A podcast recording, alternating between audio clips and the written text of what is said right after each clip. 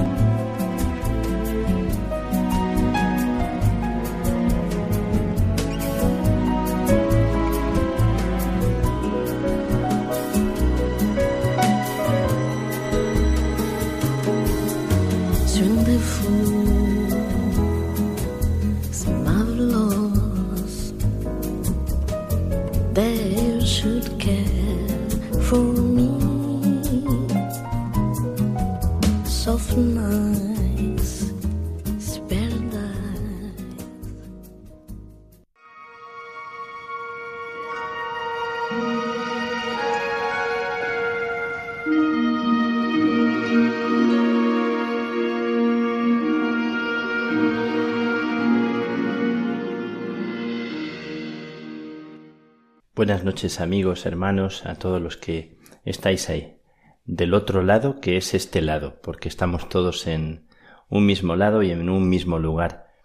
Os saludo a esta hora de la noche en la que aquí, donde yo estoy, está todo tranquilo, donde la gente ya reposa porque en Italia, en Roma, la gente se retira mucho antes y tenemos ocasión de, de poder descansar antes, aunque es verdad que también nos levantamos mucho antes. A las seis y cuarto de la mañana ya hay que estar en la capilla rezando y, poniendo la vida en manos de, del Señor. Aquí os tengo presentes y quiero compartir con vosotros lo que para mí ha sido buena noticia, ha sido guiño de Dios y tiene que ver con con mi cumpleaños, que ha sido hace unos días. No voy a decir cuándo, aunque la gente que me conoce sabe, sabe que, que ha sido hace poquito. Y hablando también con Almudena, a la que saludo siempre, como saludo a, a los amigos del equipo, hablando con Almudena, también su cumpleaños es dentro de poquito. No doy más pistas, ni digo más, pero entre mi cumpleaños y, y el tuyo, eh, Almudena, quiero hacer una reflexión que he hecho en voz alta con mis hermanos. Otra vez la segunda homilía que me toca compartir en italiano con ayuda de, de mi hermano Saverio que me ha corregido. Por supuesto que, que voy a deciros en, en castellano las ideas que, que me han recorrido, las ideas que, que en el corazón han surgido para compartir con, con mis hermanos en el día de, de mi cumpleaños. Y así os, os transmito y os, os entrego lo que con ellos he compartido. A la vez también era otro cumpleaños, eh, que era la, el aniversario de la profesión de un, de un hermano de nuestra comunidad, que hacía 25 años de su profesión no, no ese día, sino algunos días antes, pero lo, lo hemos celebrado juntos. Hemos querido unir en una misma fiesta, en una misma celebración, en una misma Eucaristía, ambos cumpleaños, ambos aniversarios, y quiere ser en lo que os voy a contar como un recuerdo y una celebración de nuestros cumpleaños, una celebración de la vida, una celebración de, de lo que significa estar vivos y recordar siempre que se nos regaló la vida de la nada o del amor y de la entrega de nuestros padres y se nos regaló como un don inmerecido. Y también al recordar eh, la profesión de mi hermano, de nuestro hermano Marco, que es un hombre trabajador, sencillo, que vive aquí con nosotros, al recordar su profesión, también recuerdo la profesión, la entrega de la vida de tantos hermanos y hermanas Seguramente algunos de vosotros que estáis escuchando recordáis o en estos días tal vez celebráis aniversario. Yo el día 1 de octubre también celebré mi, aniversario de profesión. Recuerdo aquel día de 1985 en una capilla eh, en privado en Salamanca. Pues allí hice mi profesión con otros dos compañeros y recuerdo siempre ese momento y en cada profesión, en cada aniversario, recordamos la primera y volvemos a renovar como si fuera la primera, igual que el cumpleaños. Eh, doy gracias a Dios. Lo primero que me nace al, al recordar mi propio nacimiento es dar gracias a Dios por celebrarlo aquí, donde estoy ahora, en cualquier lugar, como lo celebras tú, donde quiera que te encuentras y donde estás en este momento.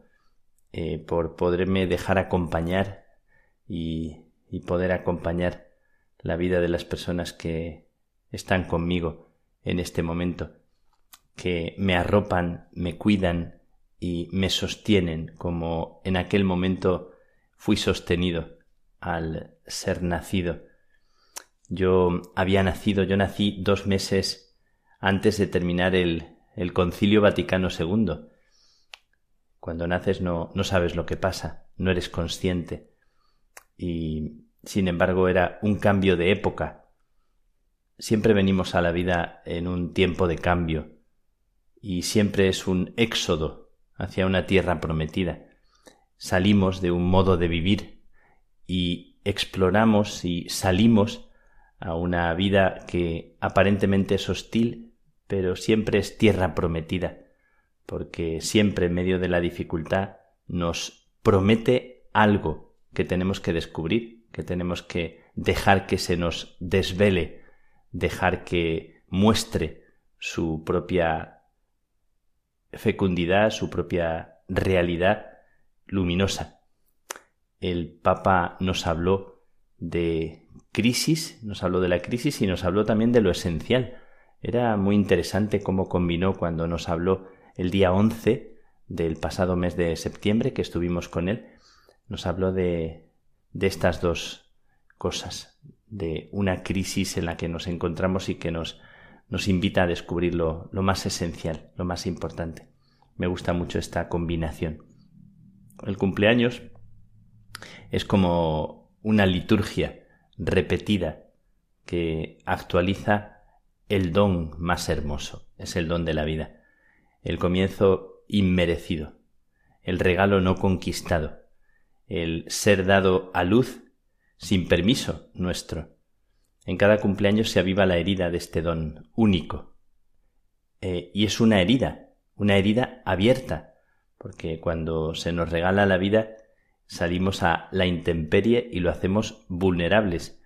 Cuando somos pequeñitos, muy, muy vulnerables, pero cuando somos mayores, seguramente no somos menos vulnerables, aunque es verdad que nos protegemos más, que parece que crecer es estar como más defendido, aunque yo creo que no es verdad, que siempre estamos en la misma intemperie, y que si no nos dejamos cuidar y no somos conscientes, nos hacemos daño. Es el don más importante. Un día nacimos y cada día se renueva este regalo. Yo me siento y sé que soy un ser afortunado. Es una invitación a vivir la vida como un regalo y disponerme para recibir. Es la actitud más simple y más sabia de quien es rico y no es rico por lo que va a venir, sino por lo que ya es, por lo que ya se te está dando. Soy rico ahora mismo. También cuando abro mis manos y las siento vacías y están llenas, llenas de la posibilidad de recibir. Y lo que brota de mí es un gracias, gracias, gracias, repetido, con silencio y desde lo profundo. Y, y este es mi tesoro, es nuestro tesoro, es tu tesoro.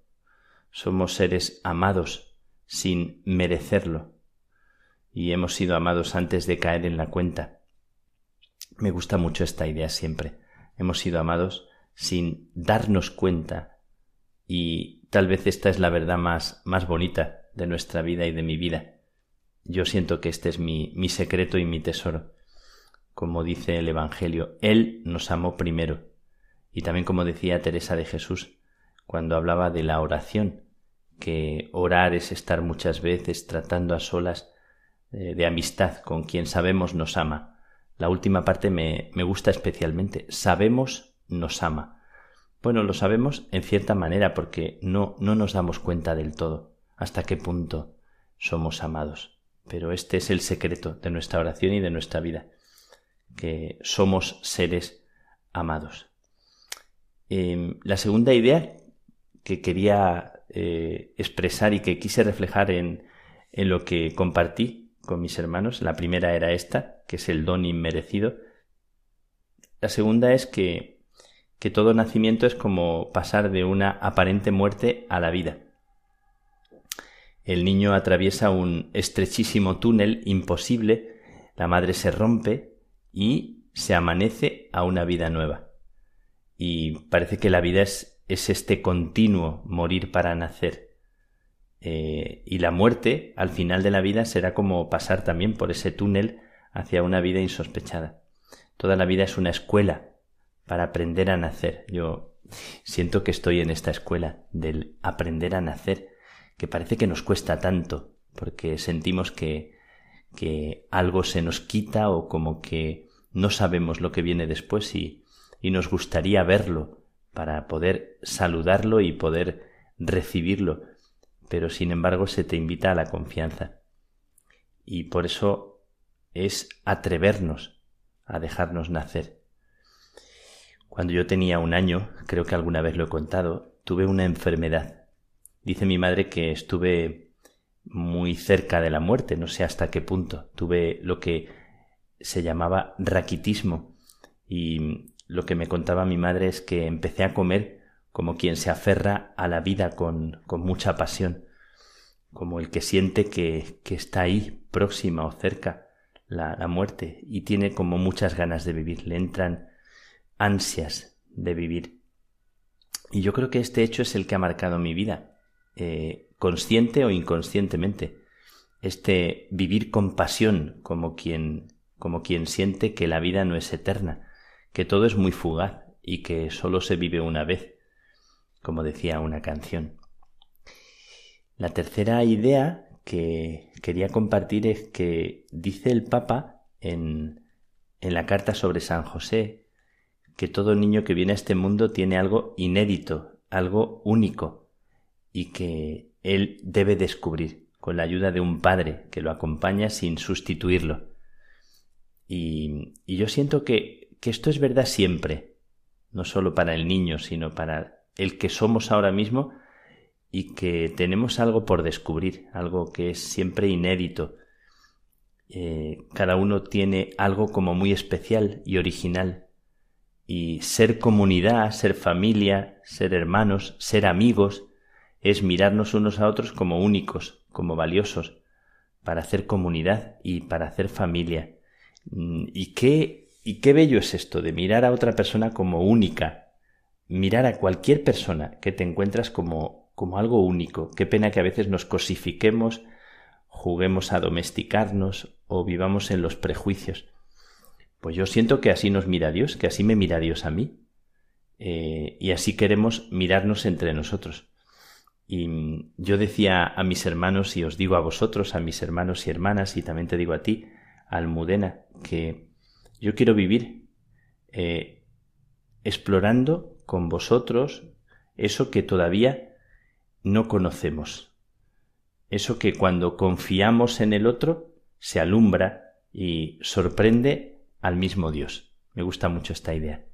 Cuando nosotros miramos con admiración, con sorpresa la vida de una persona, cuando, cuando no jugamos a etiquetar, la otra persona descubre dentro de sí cosas que no conocía de sí misma y Dios mismo se sorprende. Yo me imagino a Dios, si me permitís, me imagino a Dios con cara de sorpresa, con cara de niño, como quien le brinca el corazón, a Dios mismo que le brinca el corazón.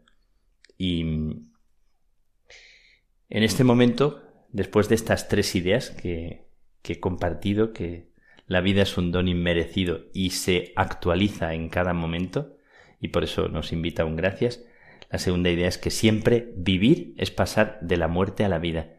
Y si uno no aprende a morir a cada paso y en cada momento y a dejarse nacer, pues difícilmente encuentra la vida nueva que se le está ofreciendo.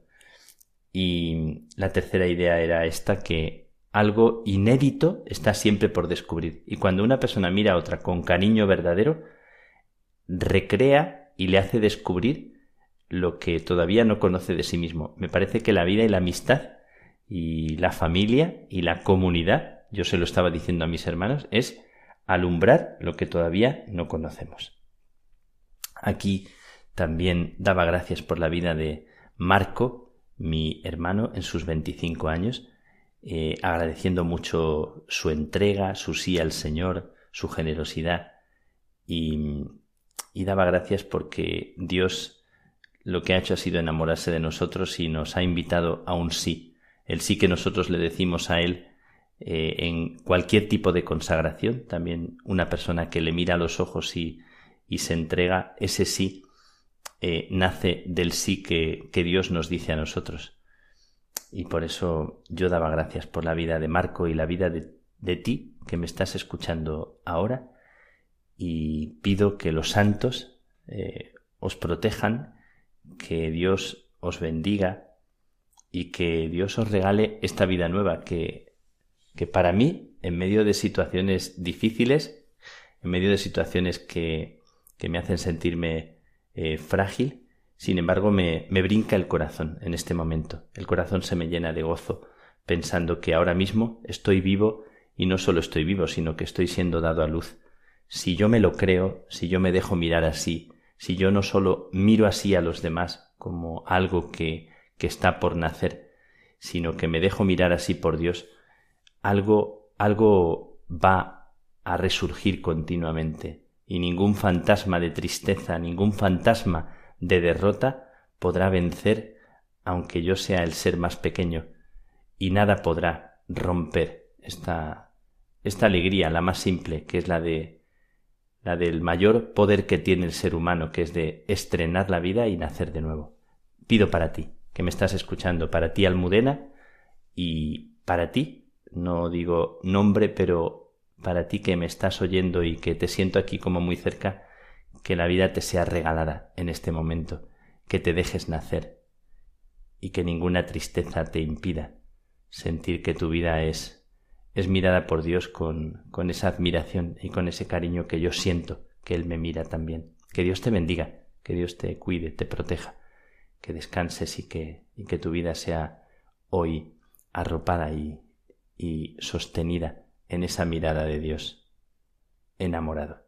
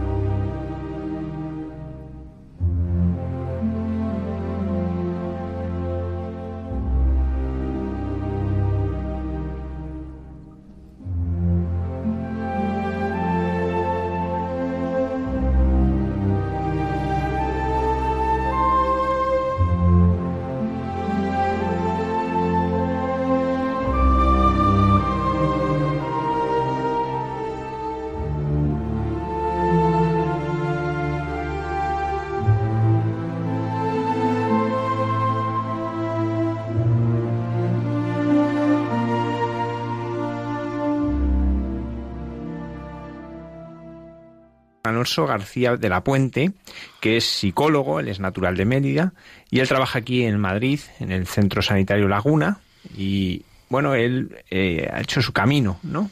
De fe. Quiero leer una parte de un poema de Manuel Machado. Lleno estoy de sospechas de verdades que no me sirven ya para la vida, pero que me preparan dulcemente a bien morir. Alonso, ¿qué significó este poema para ti? Pues significó encontrar mi vocación, encontrar mi, mi camino. O sea, fue como una lucecita que, que se encendió en mí y que dije, detrás de esto hay mucho más. ¿Y qué es lo que hay, no? Y ahí, y ahí empecé mi, mi andadura. De ese poema me sorprendió, y sobre todo de esa parte que lees, me sorprendió la palabra verdad. Porque en la adolescencia sobre todo y en el mundo en el que vivimos estamos descreídos de todo. Y no hay verdad. Y solo hay relatividad. Y, eso produce mucha angustia. Y ahí es donde me puse a buscar. Lo que pasa es que busqué un poco mal. No supe dónde buscar.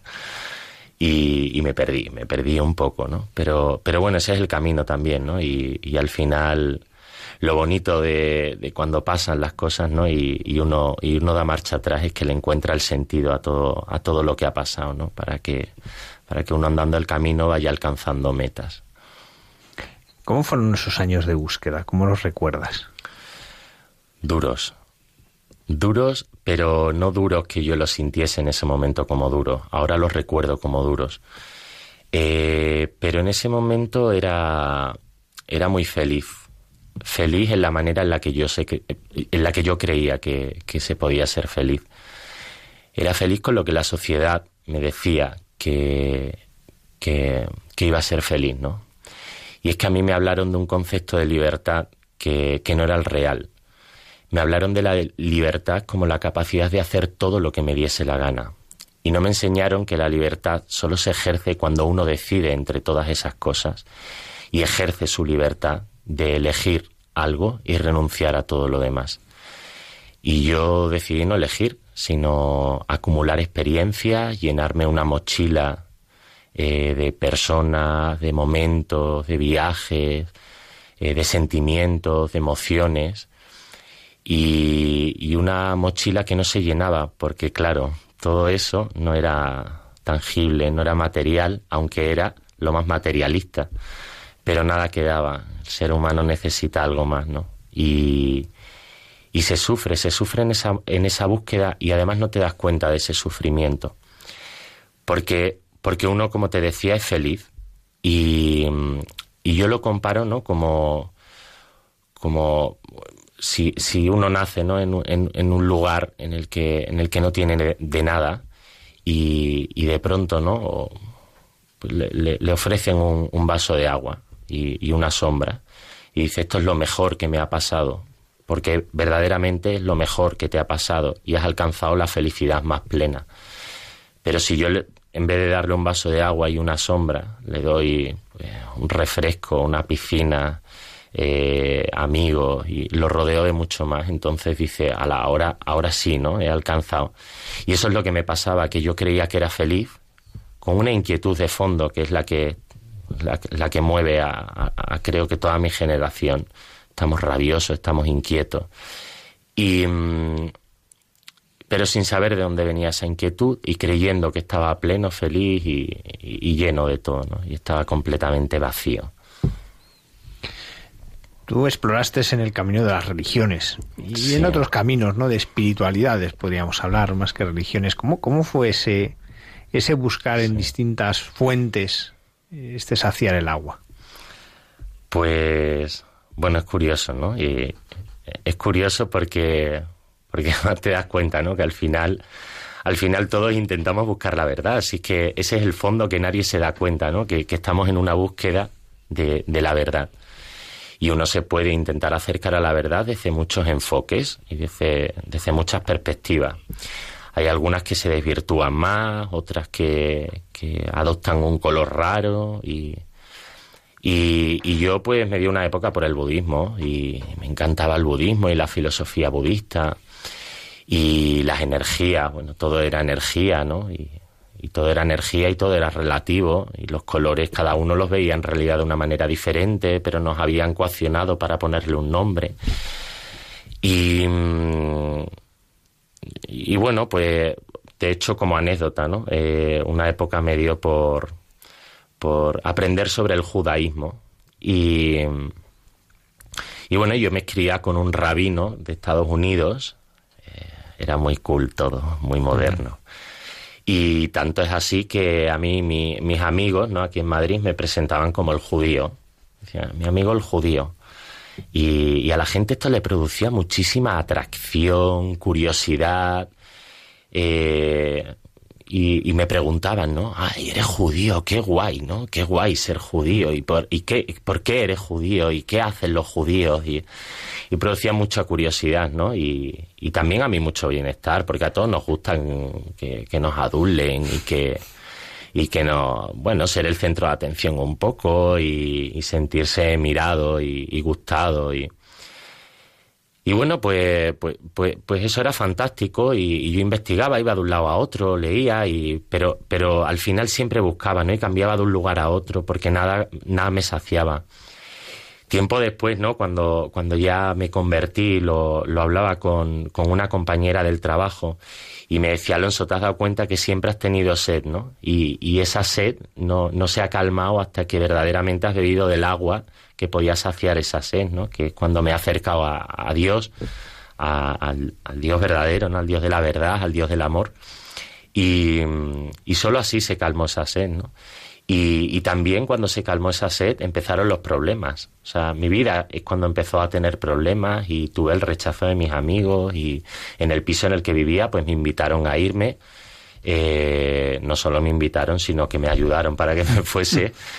Y, pero, pero, pero claro, es que todo se había transformado, ¿no? Y entonces, benditos problemas, ¿no? Lo de eh, mi, mi, yugo es fácil de llevar. Pues, pues, es que al final es así, o sea, es que con, con la mirada de, de Dios, pues todo cambia, todo se transforma y todo cobra sentido, porque te acercas a la verdad, entonces cobra, cobra el sentido. En ese momento de búsqueda, ¿qué sentido tenía para ti el sufrimiento? Tú ya, habías empezado a, interesarte por ese mundo. Ninguno. Ninguno, por eso había que erradicarlo. En un principio quería erradicar el sufrimiento, que es muy animal ese sentimiento y es muy básico, es muy de niño. Sufro, lloro, ¿no? Y como no, no. Y, y claro, no, no, no entendía el sufrimiento, no lo, no, no, no era algo, lo, lo quería eliminar. Y, claro, el sufrimiento no se puede eliminar porque es inherente al ser humano. Y es por eso que te digo que es ese camino, ¿no? En el que todo se empieza a unir de una manera que uno no sabe por qué, ¿no? Pero luego se da cuenta con el tiempo de que todo tiene un sentido, ¿no? Y que el Señor te va colocando las cosas para que, para que uno vaya aprendiendo. No solo el sufrimiento lo he visto en los demás, yo en mi vida he sufrido mucho y he tenido mucho sufrimiento a lo largo de mi vida y, soy un afortunado, pero, pero he tenido mucho sufrimiento. Y, y yo me, me convertí y lo comparo precisamente con lo que yo veía en paliativos. Yo veo a mucha gente llegar a mi hospital, que, que llega de una urgencia y se ha pasado tres días en un pasillo, en malas condiciones, con dolores, sin controlar, con una familia que lleva tres días sin dormir, con mucha ansiedad. Y de pronto llegan a mi hospital y encuentran un lugar que no huele a hospital, que las paredes son de madera, que en la habitación hay un corche para pinchar las fotos de tus nietos y los dibujos que te han hecho tus hijos, en el que hay una sonrisa, en el que hay una neverita para guardar las cosas que más te apetecen y que estén fresquitas, en el que hay un sofá para que tu familiar duerma. Y, y empiezan a encontrar todo eso y ellos siguen teniendo dolores, ¿eh? Lo que pasa es que ya el dolor no es igual, porque sé que va a venir una enfermera y me va a dar una pastilla que me lo va a quitar. Sé que voy a tener una sonrisa por la mañana, sé que voy a tener un voluntario que me acompaña, sé que no voy a estar solo, sé que voy a tener alguien a quien contarle las preocupaciones. Entonces lo que lo, el dolor sigue estando, lo único que cambia es la esperanza, que, que ahora existe la esperanza. Y eso es lo que pasó en mi vida, ¿no? Que yo antes sufría y ahora sufro. Lo que pasa es que ahora sé que hay esperanza. Y, y cuando hay esperanza hay sentido. Y cuando hay sentido el sufrimiento se lleva pues súper ligeramente y, y, y, se lleva bien, se lleva no sin pesar, ¿eh? pero, pero se lleva, se lleva con alegría. Se puede comparar ¿no? a cuando una madre tiene hijos que, que a quien en su sano juicio se le ocurría tener un hijo, deformarse, pasar dolores, a nadie, ¿no? Pero, pero ese sufrimiento merece tanto la pena, ¿no? Que, que da igual. Y no es que no sufras y no tengas el dolor, ¿no? Pero, pero el sentido es más poderoso que el sufrimiento. ¿Cómo se presentó el Señor en tu vida? Pues él fue abonando terreno de, de una manera pues que yo en ese momento no entendía, ¿no? Yo estaba con mis amigos en Madrid, mi pandilla, eh, y haciendo la vida pues de, de una persona que, bueno, pues que, que está acomodada a la sociedad, un, un burgués acomodado y viviendo muy bien y sin... Y, y llega porque, pues eso, empieza a transformar cosas en mí, ¿no? Yo, yo una noche estaba con un juernes. Eh, nosotros hacíamos miernes, juernes, marnes, daba igual. El gin tonic digestivo, o sea, cualquier día nos podíamos liar, ¿no? Alrededor de una mesa, pues terminábamos de cenar y, y a lo mejor surgió una conversación, nos tomamos un gin tonic, venga. Y una de esas noches de gin tonic, que al día siguiente había que ir a trabajar, pero yo era más joven que ahora, solo tengo 35, pero, pero ya pesa los 35. Mi hígado ya no me permite esas cosas. Y, y, bueno, nos pusimos a beber y no me preguntes por qué, porque no hubo nada concreto, ¿no? Pero yo le, yo le dije a mis amigos, per, perdona por el improperio, ¿no? Pero es que fue así. Y les dije que sepáis que a partir de hoy ya no voy a follar nunca más. Fue así como lo dije. Dijeron, se te ha ido la olla. ¿Por qué dices? No, no, no, no. O sea, estoy harto. O sea, estoy harto o sea, me daba cuenta que era como, o sea, era un hartazgo que no sé explicar, o sea, es que me sentía, es que ya era un vacío. Claro, ¿cómo no iba a ser vacío? Y ya no visto a los ojos de, de la fe, sino visto a los ojos de la psicología. Si yo trato, yo tengo un niño, ¿no? Y lo trato como una mierda, hago al niño creer que es una mierda y de adulto se considera una mierda y por lo tanto se deja tratar como una mierda y su vida es una mierda. O sea, es lógico, es como matemático, casi, ¿no? Claro, esto se ve muy bien cuando se lo hacemos a otro, pero ¿qué pasa cuando nos lo hacemos a nosotros mismos? Y no sabes que te estás tratando mal, ¿no? Pero lo estás haciendo. Y si yo me entrego a cualquiera, pues, ¿qué se entrega a cualquiera? Algo que no tiene valor. Y si no tengo valor, no me doy valor. Y si no me doy valor, pues carezco de autoestima, carezco de dignidad, carezco de muchas cosas. Y empiezo a comportarme y a permitir cosas sobre mi persona eh, que, que me restan la dignidad, que me restan la felicidad, que me restan mi integridad. Y, y, eso desgasta. Y yo en ese momento no sabía qué me pasaba, pero sabía que me pasaba y que yo ya no quería eso más. Y bueno, era el señor, ¿no? Pues que estaba diciendo, oye, que te voy a llamar dentro de muy poquito y, y, así no puedes ir, macho. O sea, que está lleno de barro hasta la cabeza. Y, y, bueno, pues mis amigos se empeñaron, ¿eh? Salíamos y ellos se empeñaban una y otra noche en presentarme a gente para que yo demonio se afanó, claro, dijo, oye, que, que, a este lo pierdo, ¿sabes? Que a este lo pierdo y este era de los míos, de los fijos, además, o sea, este no se perdía una.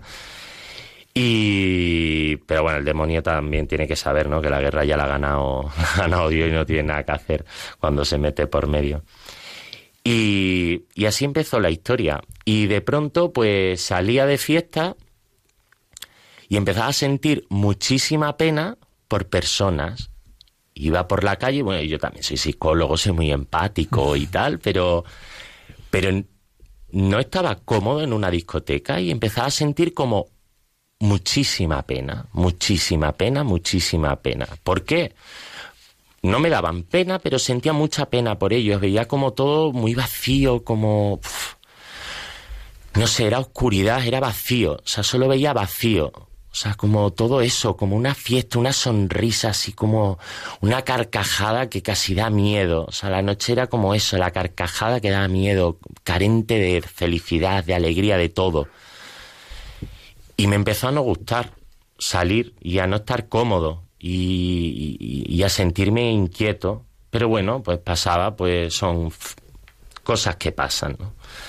Y de pronto, pues eh, me llaman, yo acaba de terminar el máster de la Complutense de Psiconcología y Paliativos, y, me llama una compañera y me dicen, oye Alonso, hay una plaza libre en un hospital que, se acaba de quedar libre, echa el currículum.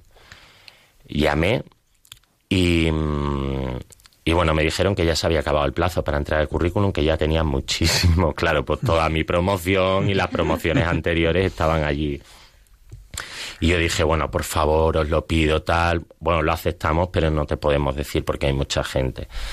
Y entonces a mí se me ocurrió una estrategia, pues de las que yo tenía cuando era chico, que pues pedir.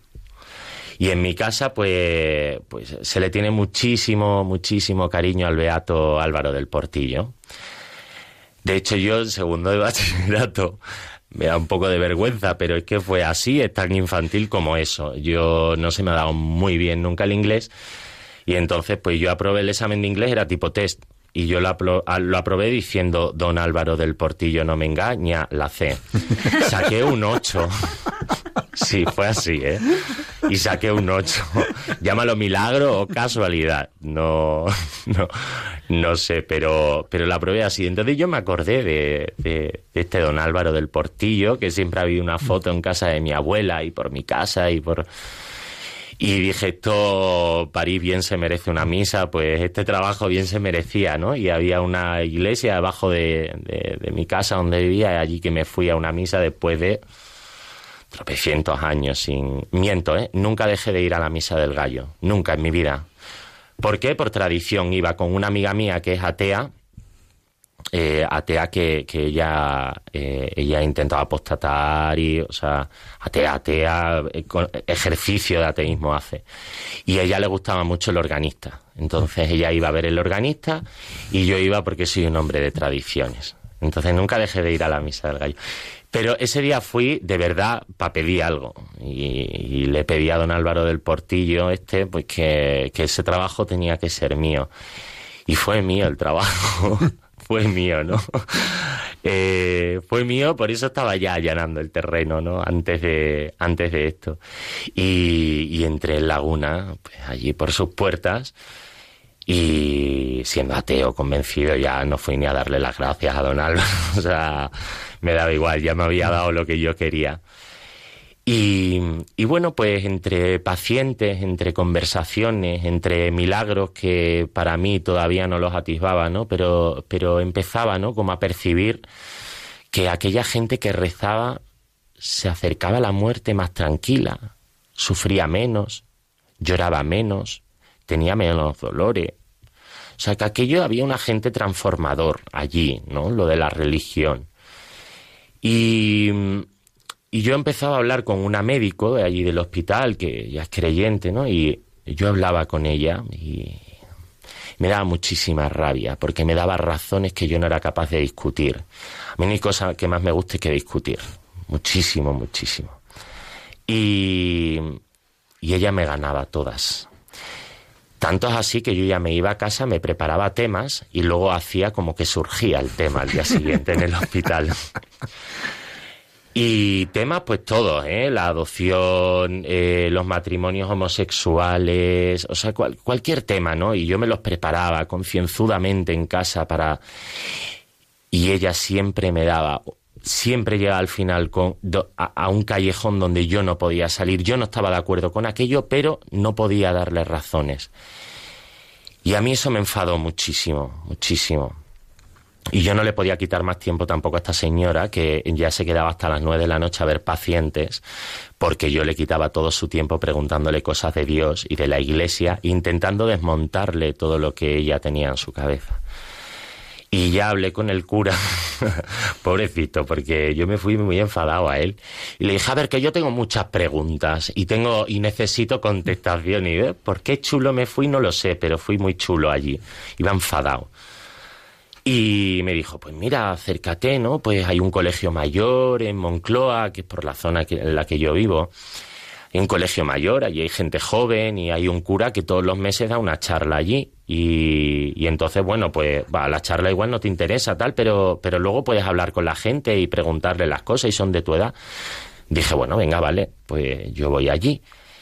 Y, allí pues era el martes del siguiente mes, yo me fui al Colegio Mayor Moncloa, llegué, yo soy súper puntual, muy puntual, obsesivo con la puntualidad, y llegué 20 minutos antes, como era la primera vez que iba, pues me fui con tiempo. Llegué y pregunté de unas charlas que da un sacerdote, y me miraron así como extraño diciendo, ¿este qué dice? sí, sí, mira, allí al final ahí está el oratorio. Entré en el oratorio, estaba completamente a oscuras, el sagrario iluminado y no había nadie.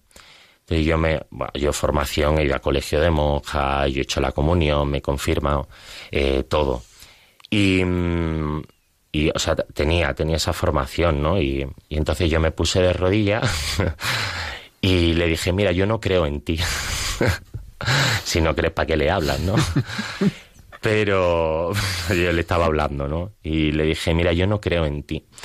Digo, pero hoy te voy a dar la última oportunidad, que lo sepas, que hoy tienes tu última oportunidad para convencerme, porque me estás mm, un poco, o sea, a mí esto no me está sentando bien a estas alturas de la vida, que tú vengas a removerme que cuando yo eh, ya te dije que no un día, te lo dije muy seriamente y, no te voy a volver a mirar a la cara nunca más y lo prometí. Entonces, yo, era una promesa consciente que había hecho hacia Dios. ¿eh? Yo, yo, yo me separé con conciencia de que me separaba, no, no por dejadez. ¿eh? Yo, yo lo, lo quité de mi vida y lo arranqué de mi vida consciente de que lo hacía.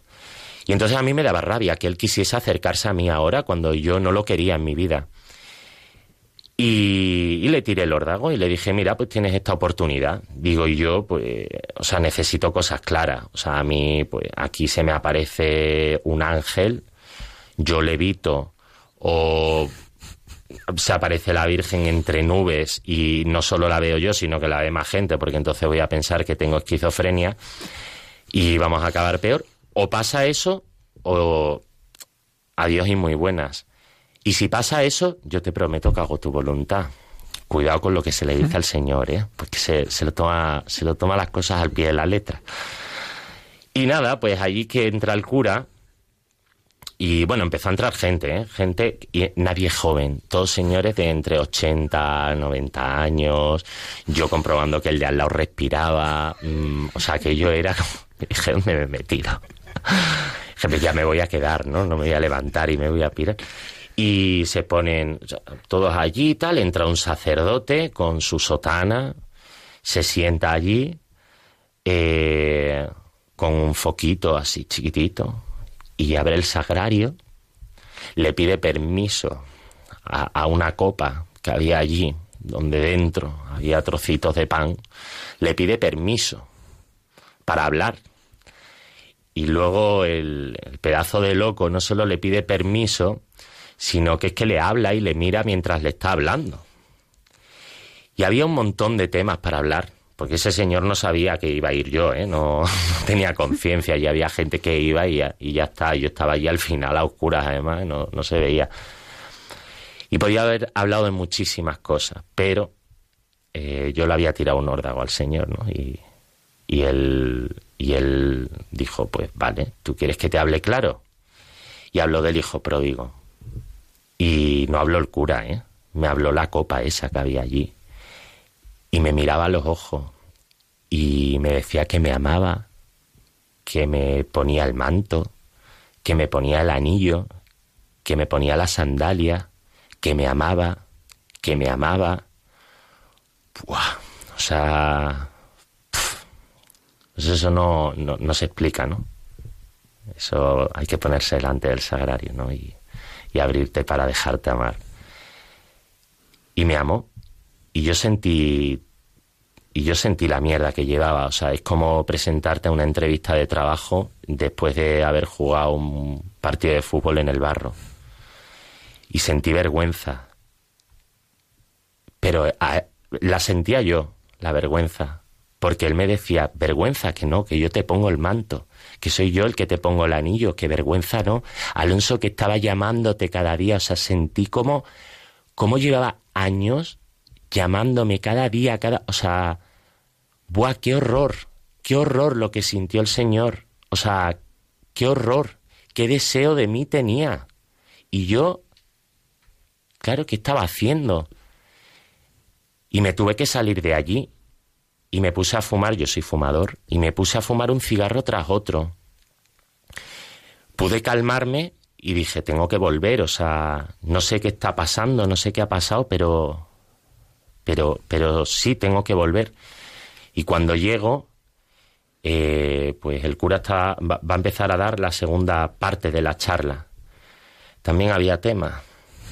Y dice, bueno, llevamos semanas trabajando las peticiones del Padre Nuestro y esta semana vamos a trabajar la de hágase tu voluntad. bueno, está ya de regalo, no hacía falta, que ya, que ya me lo creía, ¿no? Pero él se quería asegurar de que verdaderamente, pues, había, había captado, ¿no? Aquello.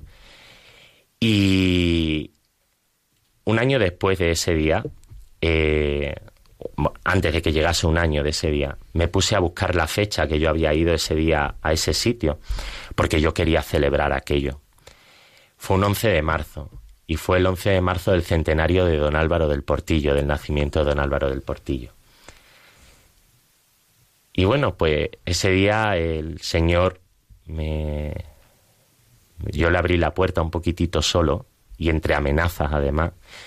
Sigo amenazando a Dios. Yo, yo le llamo la, la oración de amenaza y yo, yo, la, yo la amenazo a Dios. Con cariño, pero la amenazo. Y, y ese día, pues, pues le dejé abierta un poco la puerta, el Señor entró de lleno y, ya todo se transforma. O sea, ya, ya lo que decía, ahora empieza a haber luz, eh, esperanza dentro de la oscuridad, dentro del sufrimiento, dentro del dolor, dentro de la incomprensión de tu familia, de tus amigos, de, todos que no entienden qué ha pasado en ti.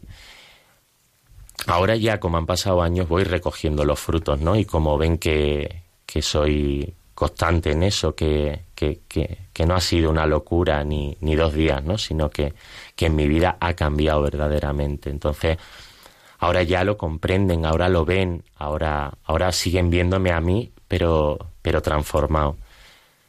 Y esa es mi historia, ¿no? Pues la historia de, de un Dios que, que va siempre en busca nuestra, a rescatarnos, a, redimirnos, a perdonarnos y amarnos, amarnos, amarnos, amarnos. Y está deseoso todo el rato, ¿no? De buscarnos. O sea, por favor, ven a mí. O sea, está, él sí que está sediento. O sea, nosotros tenemos sed de Dios, obviamente, que somos criaturas, ¿no? Pero él sí que está sediento de nosotros. No porque nos necesite, sino porque nos ama de una manera increíble. Dices eso, que empieza a transformarse todo. ¿Cómo lo notas por fijarnos en algo en el trabajo. ¿no? Que pues, tú tenías esa llamada vocacional, pero en el trabajo, ¿cómo experimentas el cambio de la fe en ti? Claro, eh, de pronto entiendo por qué la gente que cree sufre menos y la gente que no cree sufre más, eh, como hecho constatable y real. Eh, y cambia porque yo ya no tengo, o sea, es como un suspiro. O sea, dejo de intentarlo yo para dejarle que lo haga él. Y entonces yo ya no hago nada, sino que yo le dejo a él, que sea él el que haga. Y lo hace él, y entonces yo me canso menos.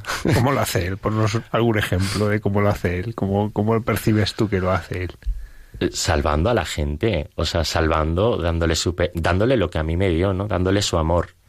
Y, y yo lo único que tengo que hacer es rezar, soy psicólogo y hago de psicólogo, o sea, no, no me pongo con los pacientes a rezar. Eh, pues, a ver, usted que tiene una depresión mayor, eh, trastorno de pánico, eh, pues tres Ave Marías y cinco Padres Nuestros, ¿no? Esto igual yo lo rezo en mi casa por él, ¿no? Y, y al final utilizo la técnica, ¿no? Pero, pero, pero es, o sea, es Dios el que, el, que hace, el que pone las palabras en mí, el que sabe qué es lo que le consuela, el que pone paz en su corazón y el que, porque es el que da sentido a las cosas. Y, yo al final mi discurso lo he transformado en forma de verdad. Yo tengo un compañero que, eh, no, no, no, trabaja aquí, no trabaja en, en, otro hospital donde trabajé, ¿no?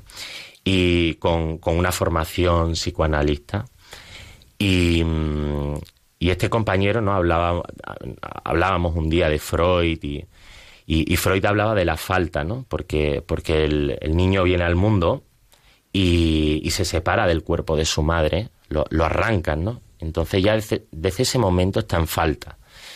Y a lo largo de la vida lo único que intentamos hacer es trabajar y tratar esa falta que estamos constantes. Y dije, qué interesante esto. Dios has visto como cuando uno intenta mirar la verdad, obviamente la ve desde prismas diferentes, pero la verdad existe y está ahí. Digo, los católicos, digo, somos mucho más sanos que, los psicoanalistas, porque nosotros reconocemos esa falta.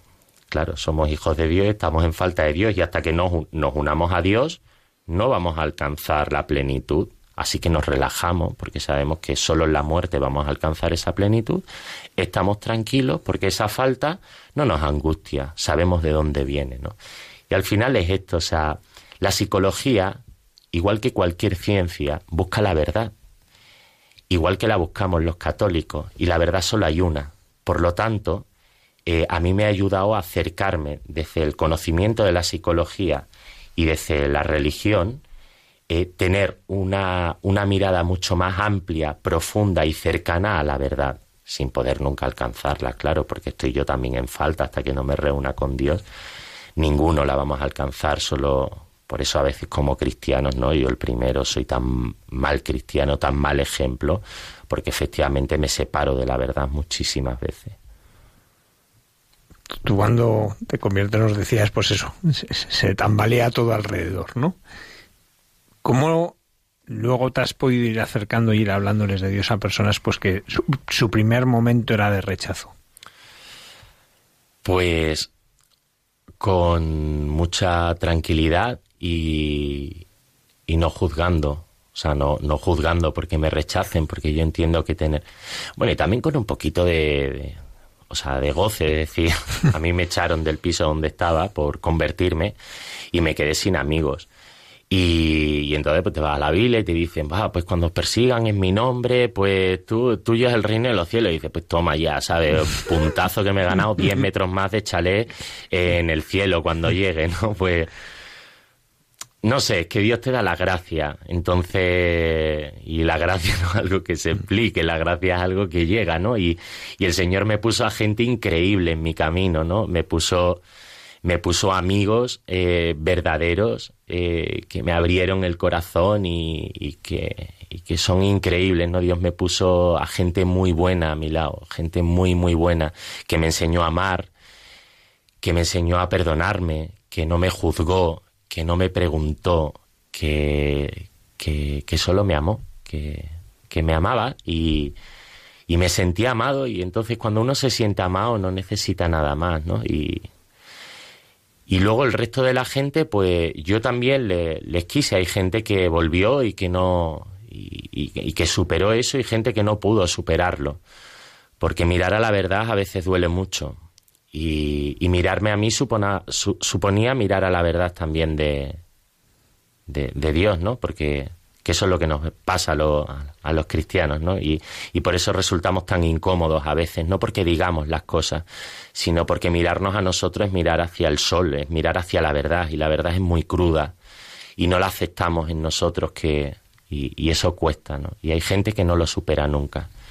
Pues voy a rezar siempre por ellos y, y los voy a querer siempre, ¿eh? No, porque entiendo, ¿eh? entiendo también los dolores que pueden sentir, porque yo también los he sentido, yo también me he sentido muy dañado eh, por las personas, porque muchas veces hablamos de la iglesia, bueno, la, iglesia la conforman las personas, pero son las personas las que cometemos los fallos. Yo, yo hago mucho daño a día de hoy también y soy muy mal ejemplo en muchas ocasiones, ¿no? De, un mal día, ¿no? Pues sobre todo cuando voy en la moto. Pues, cuando voy en la moto, pues pues imagínate qué ejemplo de cristiano aquí andando por Madrid, pues ninguno, ¿no? No llevo ninguna cruz en la moto ni nada que me identifique por eso. Eh, hay un punto que es el del perdón, que lo has tocado, que, está en el origen de ese momento pues, ante Cristo Eucaristía, ¿no? En, en, el que te sientes llamado a través de la parábola de Hijo Pródigo, pero también lo ves no solo en ti, sino también en el efecto que tienen los demás, especialmente al final de, de sus días aquí. Eh, y tú además eres psicólogo, ¿no? Por eso ahí, ahí puedes ver la diferencia entre una terapia psicológica y lo que es el perdón, ¿no? ¿Cómo, cómo lo vives tú esto? ¿Cómo vives tú el perdón?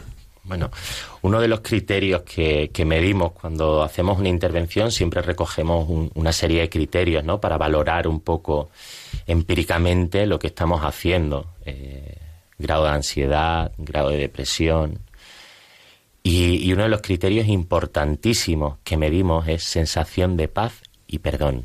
Y la valoramos. Porque la persona, eh, al final, lo que quiere al final de la vida es paz y perdón. Todos necesitamos que nos perdonen y perdonar. No hay nadie que, se quiera ir de este mundo guardando nada. O sea, tenemos una necesidad de ser perdonados, que al final se traduce en ser amados, y de perdonar, que se transforma en la necesidad de amar, que ese es el principio y el fin. Y, eso es lo que yo veo cada día en, mi hospital.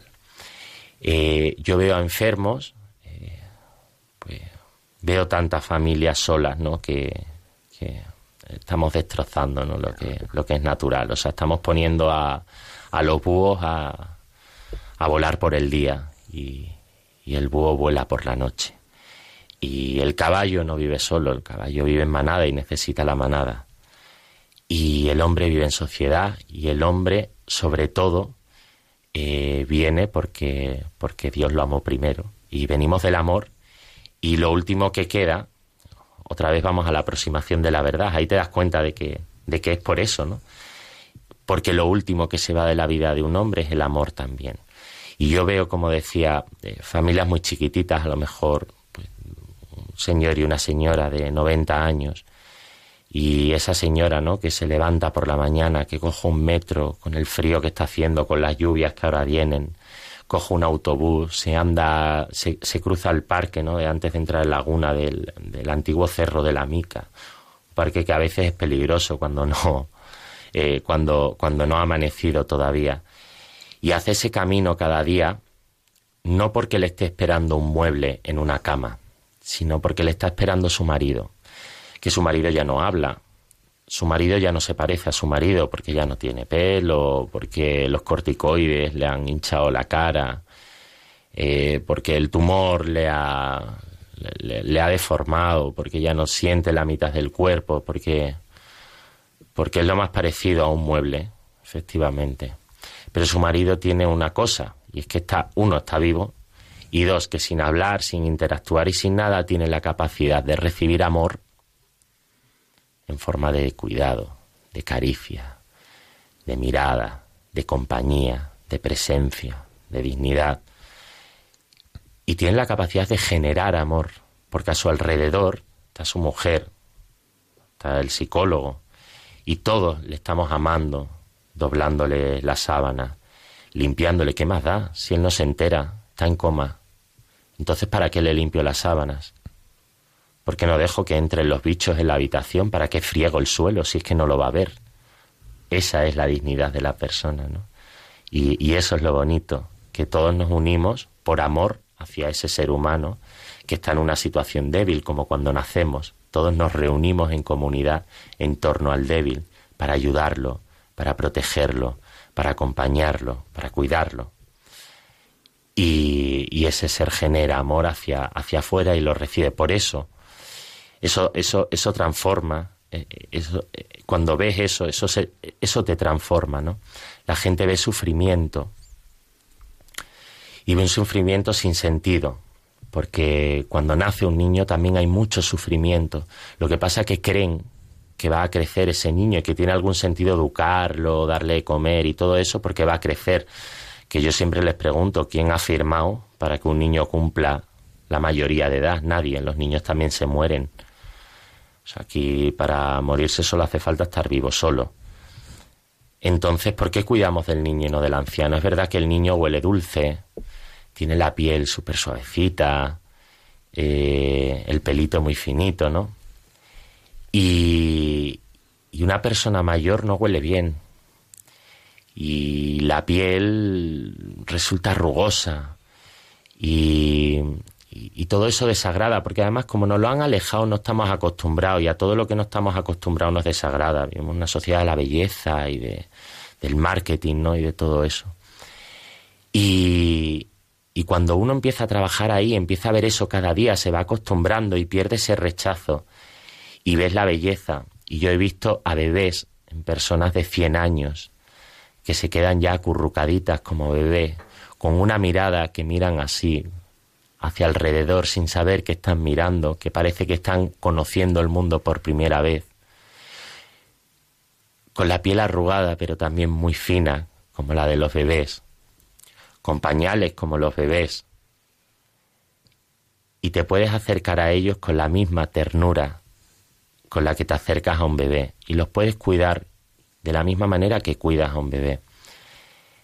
Y ahí contemplas ¿no? la, esencia, lo principal, lo, lo importante. Y, y eso no te deja indiferente. O sea, eso te hace conocer, conocer al ser humano y conocer lo que es y, y lo que no es. Y no es casa, no es lugar. Tú me has presentado, ¿no? Como psicólogo de Mérida.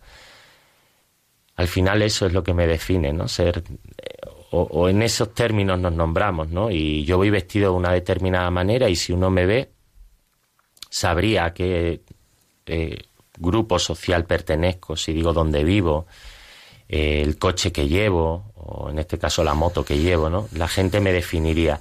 Y cuando uno se acerca a la muerte, le quitan la moto porque ya no puede conducir, le quitan la cara porque se ha transformado por la quimioterapia o por la enfermedad, le quitan la ropa y le ponen un camisón ridículo en el hospital, le quitan todo y por eso empieza todo a no tener sentido y a decir mi vida no vale nada, mi vida no tiene sentido y yo qué hago aquí y esto para qué Claro, porque no te has encontrado a ti, porque tú vales más y tú eres más que todo.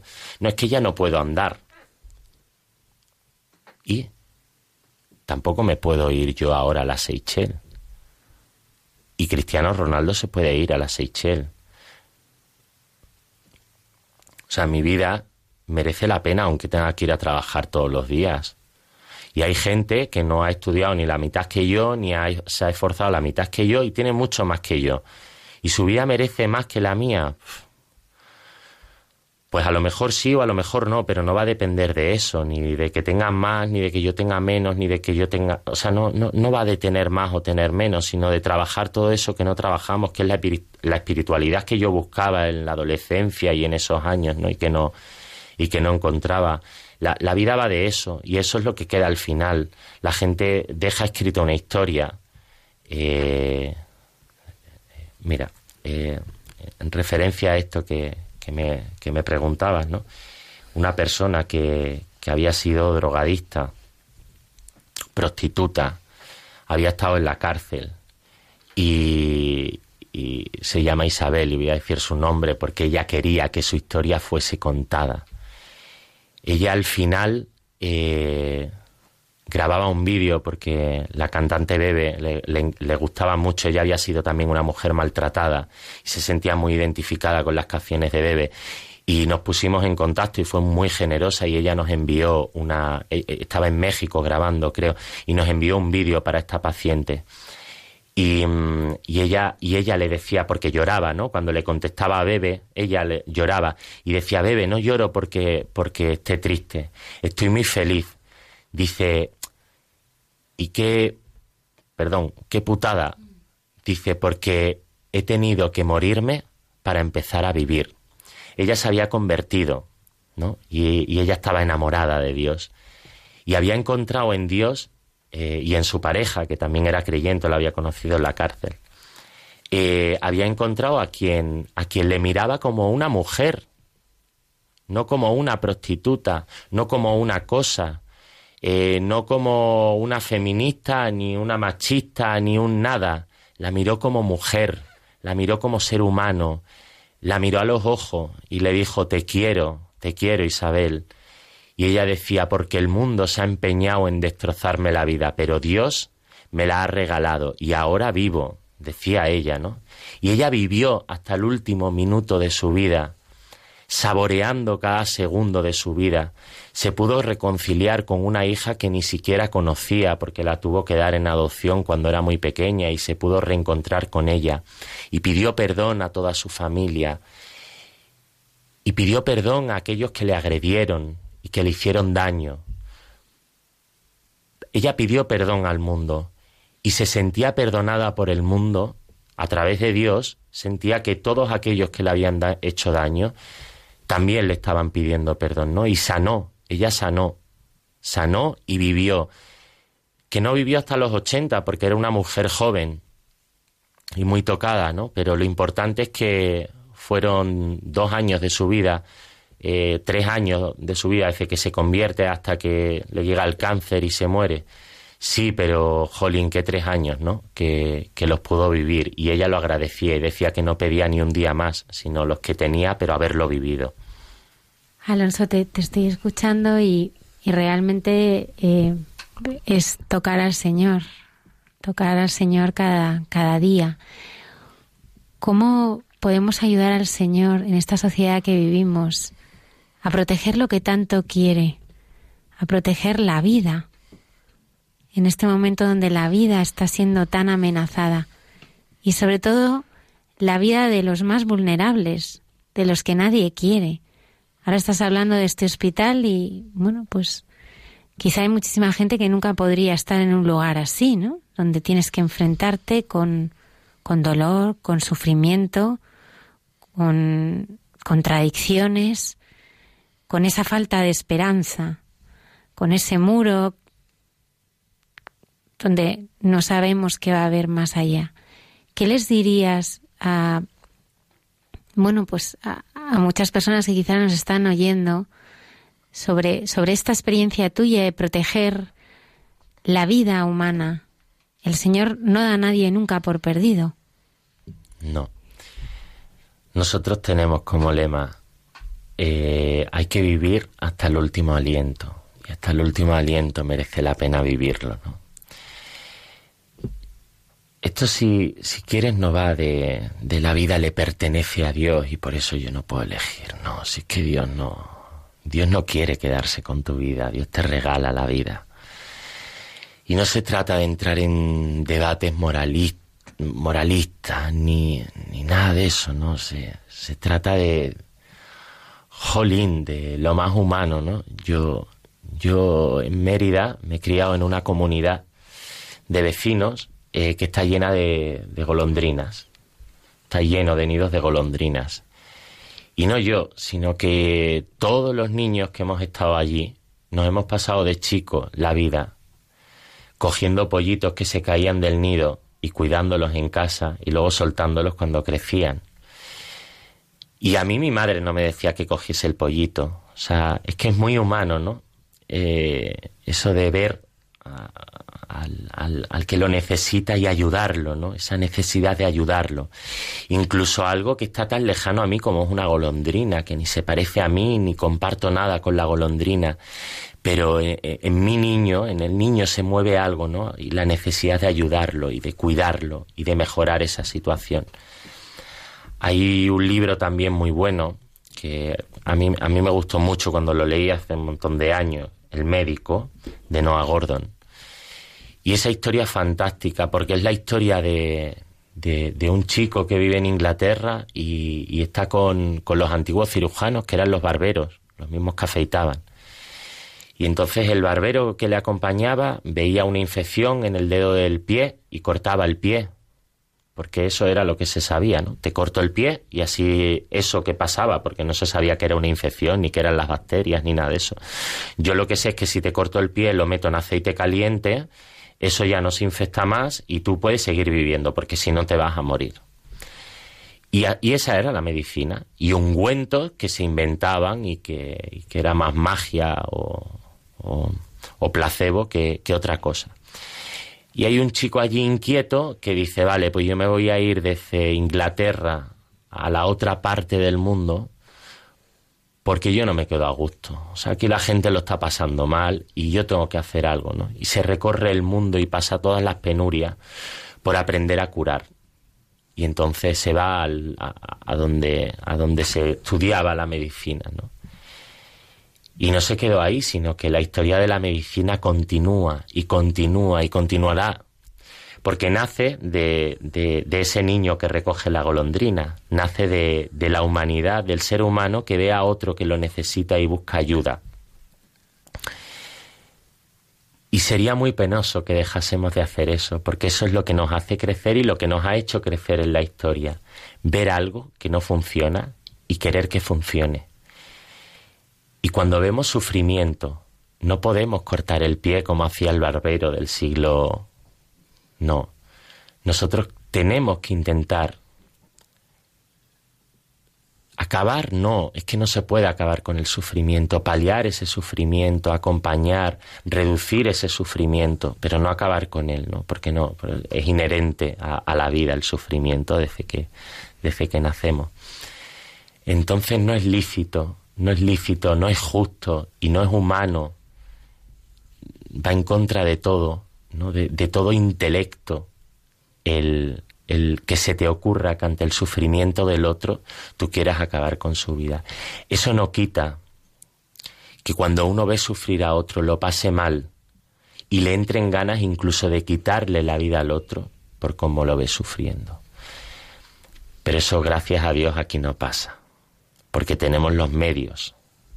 Y si pasa es porque no hay dinero, y si no hay dinero es porque queremos que no lo haya para eso. Eh, pero nadie tiene que morir sufriendo. La dignidad es, como decía, estar acompañado de los tuyos, en un entorno que te permita ser cuidado, ser digno, estar limpio y tener todo lo que tú necesitas para estar bien. Eso es la dignidad. Eh, los gobiernos no van a entender nunca de personas porque ellos manejan miles de millones y, manejan números. Entonces ellos no ven a una persona en un hospital ni una mirada. A mí me han pedido a veces, dice, yo quiero morir. Y yo le he preguntado, si te quitas ese sufrimiento, ¿querrías morir? Y te dicen siempre que no. Vale, entonces déjame que te ayude, porque tú no quieres morir. Tú quieres acabar con ese sufrimiento. Me dejas que te ayudemos, nos dejas que te ayudemos. Y entre todos se puede. Entre todos se puede. Y cuando no se, siempre se va a poder. Por ejemplo, la sedación que está tan mal entendida. La sedación es un medio eh, de, de paliar el sufrimiento, no es matar a nadie no es acabar con la vida de alguien, es bajar el nivel de conciencia. Todos nos sedamos sí, cuando nos tomamos un orfidal por la noche para dormir. Es un nivel de sedación, ¿no? Lo sedamos más profundamente, quizá. No vamos a dejar, es mentira que la gente muere sufriendo. Es mentira que tenga que acabar con la vida de Ramón San Pedro o de cualquiera que esté en una silla. Mira, qué suerte que tengo ahora la oportunidad de hablar del último caso este que ha salido de este señor que ha tenido que acabar con la vida de su mujer. y que se creen que le vamos a juzgar a este señor porque ha acabado con la vida. Yo he sentido tanta pena por la vida de, ese, esa mujer y he sentido tanta pena por lo que ha tenido que hacer ese hombre. Y todo el mundo se ha puesto en una lucha de si ese hombre ha hecho bien o mal. Ese hombre ha hecho lo que ha podido. Nadie ha hablado de que esa señora se quería, ¿por qué se quería morir esa señora? ¿Cuántos años llevaba encerrada en una casa? ¿Cuánta ayuda ha tenido ese hombre y esa mujer? Es que no han tenido ayuda. Es que si esa señora hubiese tenido un ascensor y hubiese tenido un supermercado tecnológico y un acceso a Internet y una silla de ruedas que le pudiese permitir ser libre y unas aceras que le permitiesen andar por la calle y una playa con una rampa para que se pueda bañar ella sola, entonces esa señora podría haber vivido. Su vida sería digna y querría haber vivido. Pero es que nadie quiere estar encerrado bajo cuatro paredes con un hombre que tiene que cargar con ella y sufrir. Evidentemente tú no quieres durante 30 años a la persona que más quieres hacerla sufrir, ni ver sufrir tú a la persona que más quieres por una enfermedad. Por eso, por eso ese hombre le da lo que ella quiere y esa mujer acaba con el sufrimiento que está provocando. Por eso no, yo nunca me atrevería a juzgar lo que ha hecho ese hombre, ni el deseo de esa mujer. Ahora sí me atrevo a juzgar una sociedad que deja encerrado como en una cárcel a una persona en esa situación. Eso es con lo que hay que acabar. No permitir que esa gente llegue hasta el punto de querer morir, porque nadie se puede morir tapándose la nariz, porque es contrario a la vida. O sea, nos mueve un impulso natural hacia la vida. No podemos acabar con la vida sin respirar. Tiene que ser con un acto violento. Alonso, muchísimas gracias por habernos acompañado esta noche. Gracias a vosotros por darme la oportunidad. Ojalá que me invitéis más veces, que estaré encantado de venir. Y bueno, pues que yo voy a seguir dando lo que él me dio a mí y que la gente que, que lo necesite, que, que yo estoy aquí en Madrid y que me pueden contactar, que pueden buscarme y que, y que yo les pueda hablar de Dios, pero que, que busquen a Dios y que busquen el sagrario como ya aquel día, ¿no? que ahí es donde está la verdad viviendo, viva, palpitando. Muchas gracias. Muchas gracias.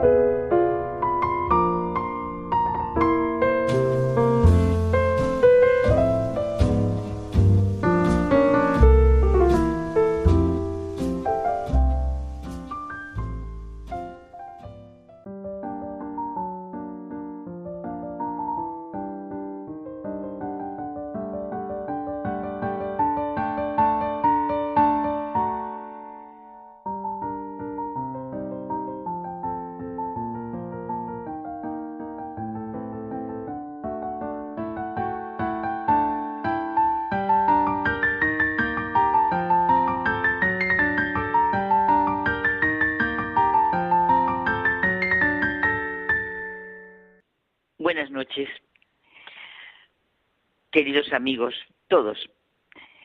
Hoy nuestro diálogo se centra en algo muy sencillo y vital, como el oxígeno para respirar o el agua para beber. Se centra en el rosario. ¿Cómo no, verdad, José Manuel? Hoy, precisamente, en la oración, que para muchos de nosotros es una oración cotidiana, cotidiana sí, pero de ninguna manera una rutina algo que se reza en retaíla y ya está, sino que buscamos que nos ayude en nuestro caminar y nos vaya calando hasta lo más profundo de nuestro interior, que es donde habita la verdad y donde encontramos a Dios.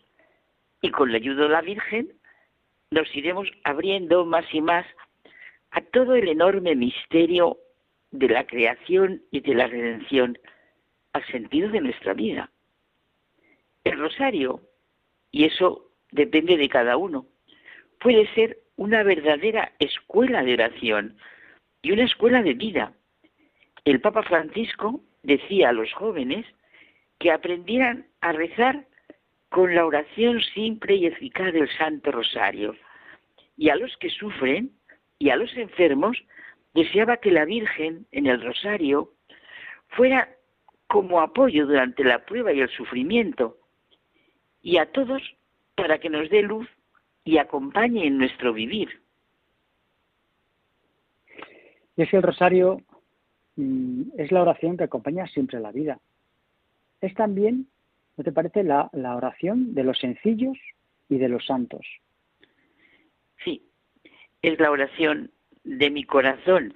Son las palabras que el Papa Francisco escribió a mano como introducción del pequeño libro El Rosario, Oración del Corazón, del sacerdote de rito copto católico Joannis Lassi Gay, no sé cómo se dice, que trabajó un tiempo en la Secretaría Particular del Papa y con el que creo que continúa muy cercano. Bueno, Carmen, y el mes de octubre, este en el que estamos, está dedicado a la Virgen en su advocación de Nuestra Señora del Rosario. Sí, y el Rosario lo vivimos, sí, como una oración a la Virgen, porque rezamos a la Virgen, ponemos por intercesora a nuestra Madre, pero también la sentimos como oración en la que ella nos acompaña en todo el misterio de lo que es nuestra vida a la luz de los misterios de Cristo, gozosos, luminosos, dolorosos y gloriosos. ¿Por qué? Porque todo lo humano, todo lo que es nuestra urdimbre interior, gozo, luz en la vida para actuar, la verdad de lo que nos hace dichosos, dolor, alegría, plenitud, todo eso es nuestra vida. Y esto lo vamos viviendo paso a paso en nuestra vida diaria, porque el rosario, Carmen, no es una oración para rezar algún día, sino para hacerlo diariamente. Claro, José Manuel, por eso los que estamos diciendo todo lo que está sobre, vamos, todo el misterio de nuestra vida, tiene acogida en el rosario, que va desde la encarnación del Hijo de Dios en la naturaleza humana, que nos hace sentir toda la creación, la llamada del hombre a la vida, la redención y la plenitud total en la resurrección de Jesucristo y bueno, la plenitud de la naturaleza humana en una mujer, como pone de manifiesto el hecho de la asunción de la Virgen a los cielos y su coronación como reina de cielos y tierra. Es una de las características más notables de la espiritualidad católica popular, dijo San Juan Pablo II, que colocó el rosario en el centro mismo de la espiritualidad cristiana y lo llamó una de las mejores y más loables tradiciones de la contemplación cristiana. Sentimos además gratitud hacia San Pablo II, San Juan Pablo II, de manera muy especial por haber introducido los misterios luminosos, toda la vida pública de Jesús. ¿Verdad? Yo veo clarísimo lo completo que es el rosario al rezar y contemplar el bautismo de Jesús, su primer milagro, que claro, es pedido por la Madre, la predicación del reino, la transfiguración, la institución de la Eucaristía, es que es una preciosidad ver desde la encarnación hasta lo que es la asunción y la coronación de la Virgen, es ver verdaderamente toda nuestra vida y nuestra historia. Sí, fíjate cómo los santos y, todos los papas nos lo han hecho sentir así, ¿eh? que, el rosario es una oración vocal, pero como ellos vivieron y nos lo han transmitido, es contemplación de la realidad cristiana. En el rosario todo se vuelve sencillo, como nos, como nos enseñó Jesús a orar. Cuando oréis, decid, Padre nuestro.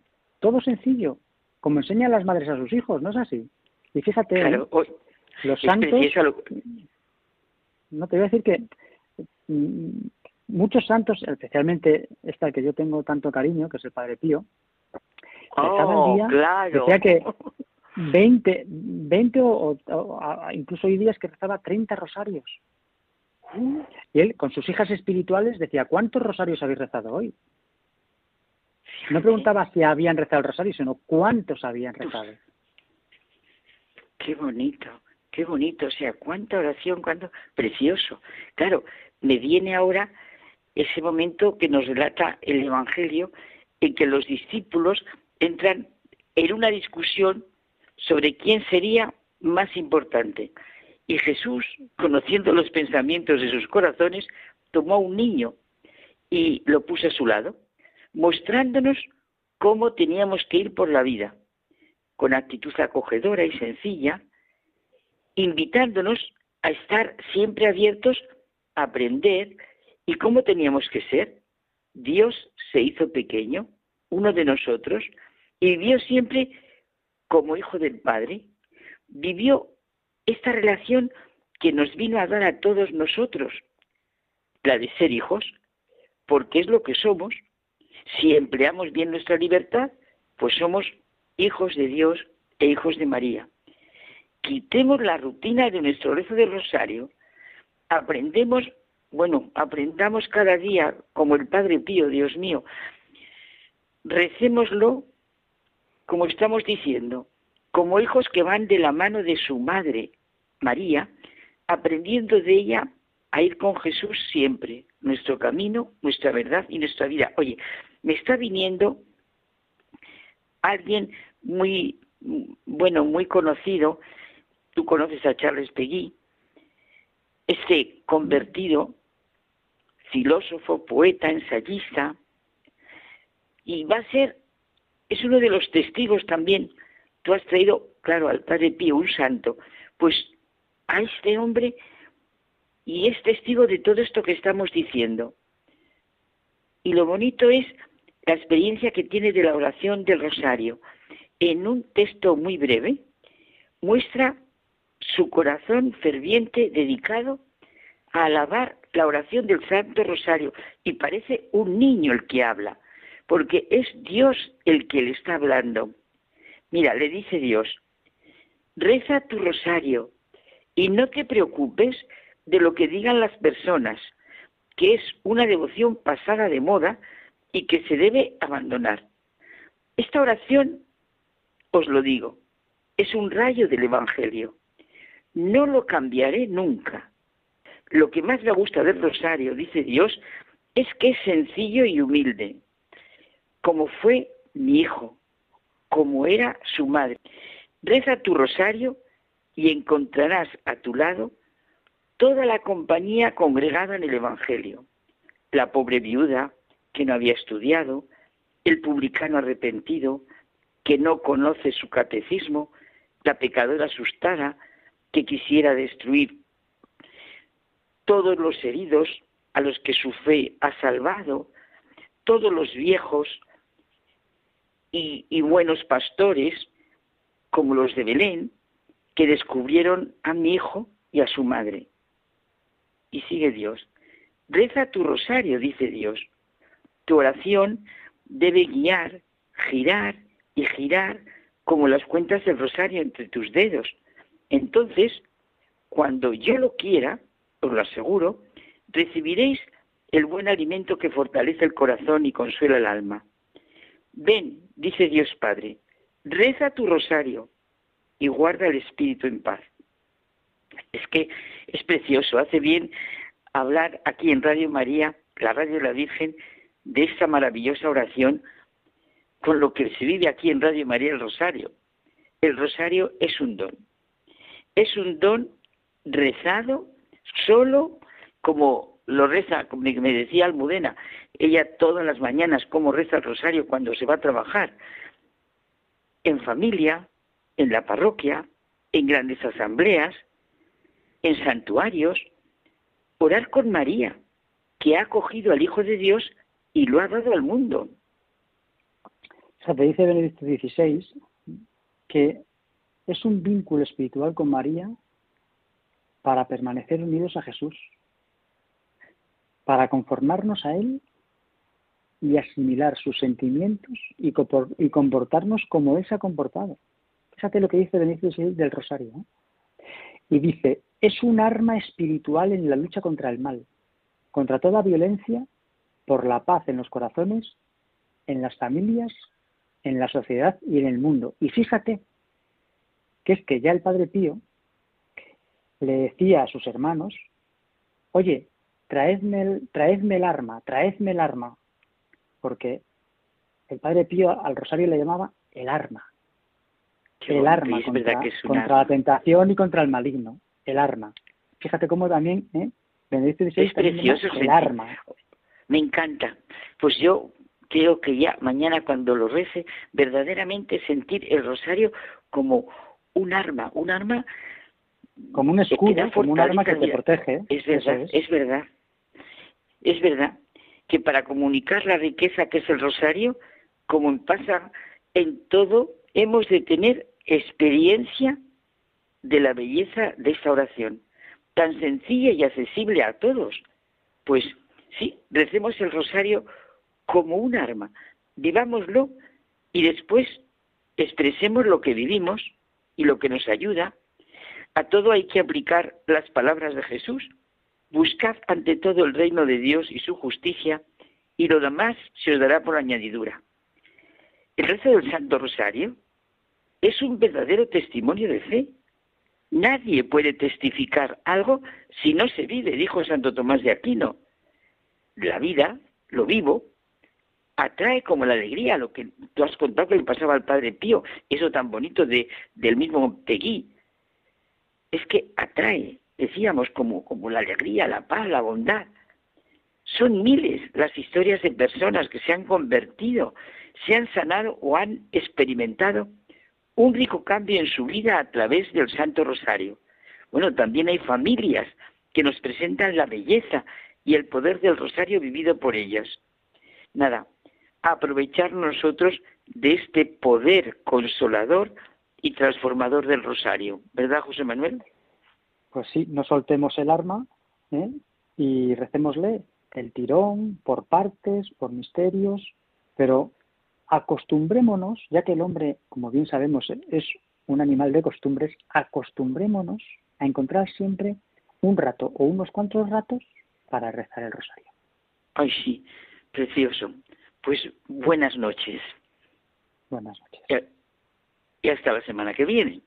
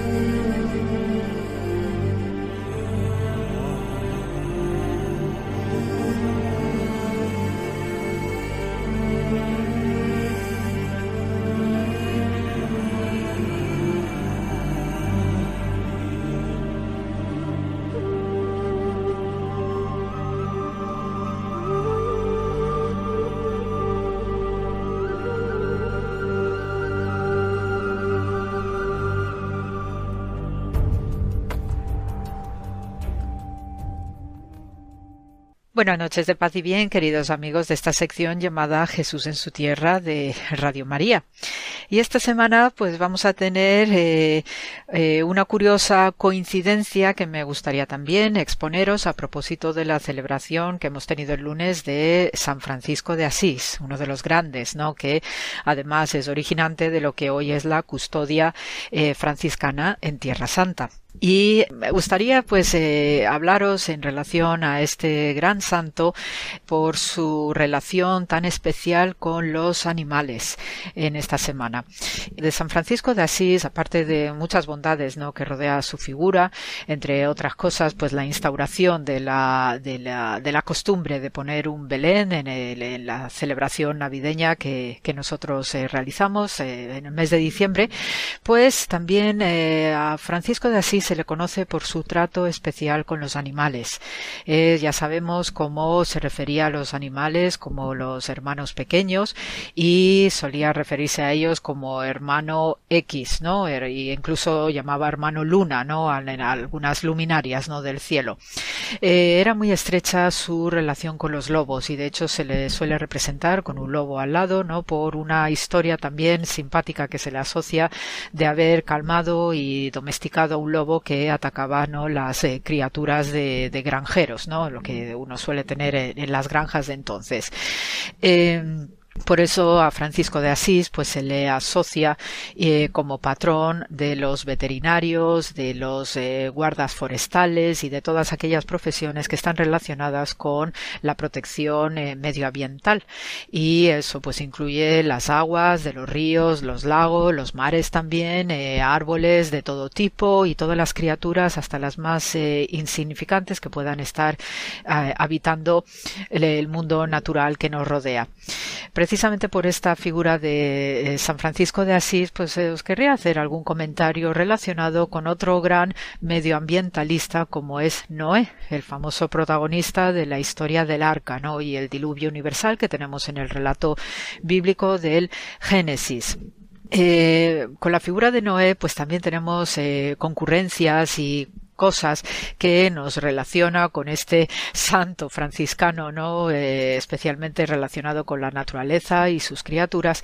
También Noé es un gran patrón y protector de los animalitos. De hecho, en el mundo judío, pues eh, sabemos, ¿no? De las guarderías, como los nenes están llenos de libros para colorear y para escribir nombrecitos, ¿no? De todos los animales de la creación en cuadernos escolares, ¿no? Donde también están aprendiendo de una manera simpática a leer, ¿eh? porque la, la, historia de Noé pues da mucho juego, ¿no? Desde el punto de vista de la imaginación infantil, con ese arca, con todas las parejas de animales habitándolo, eso le ayuda al nene aprender a, a, identificar los animales y después de la presencia del arco iris, ¿no? Ese keshet que leemos en el texto hebreo, ¿no? Que significa o representa el pacto que hace Dios con la humanidad de no volver a destruirlos, ¿no? A pesar de que, bueno, muchas razones ha tenido Dios a lo largo del tiempo, pues para que acabara nuestra existencia.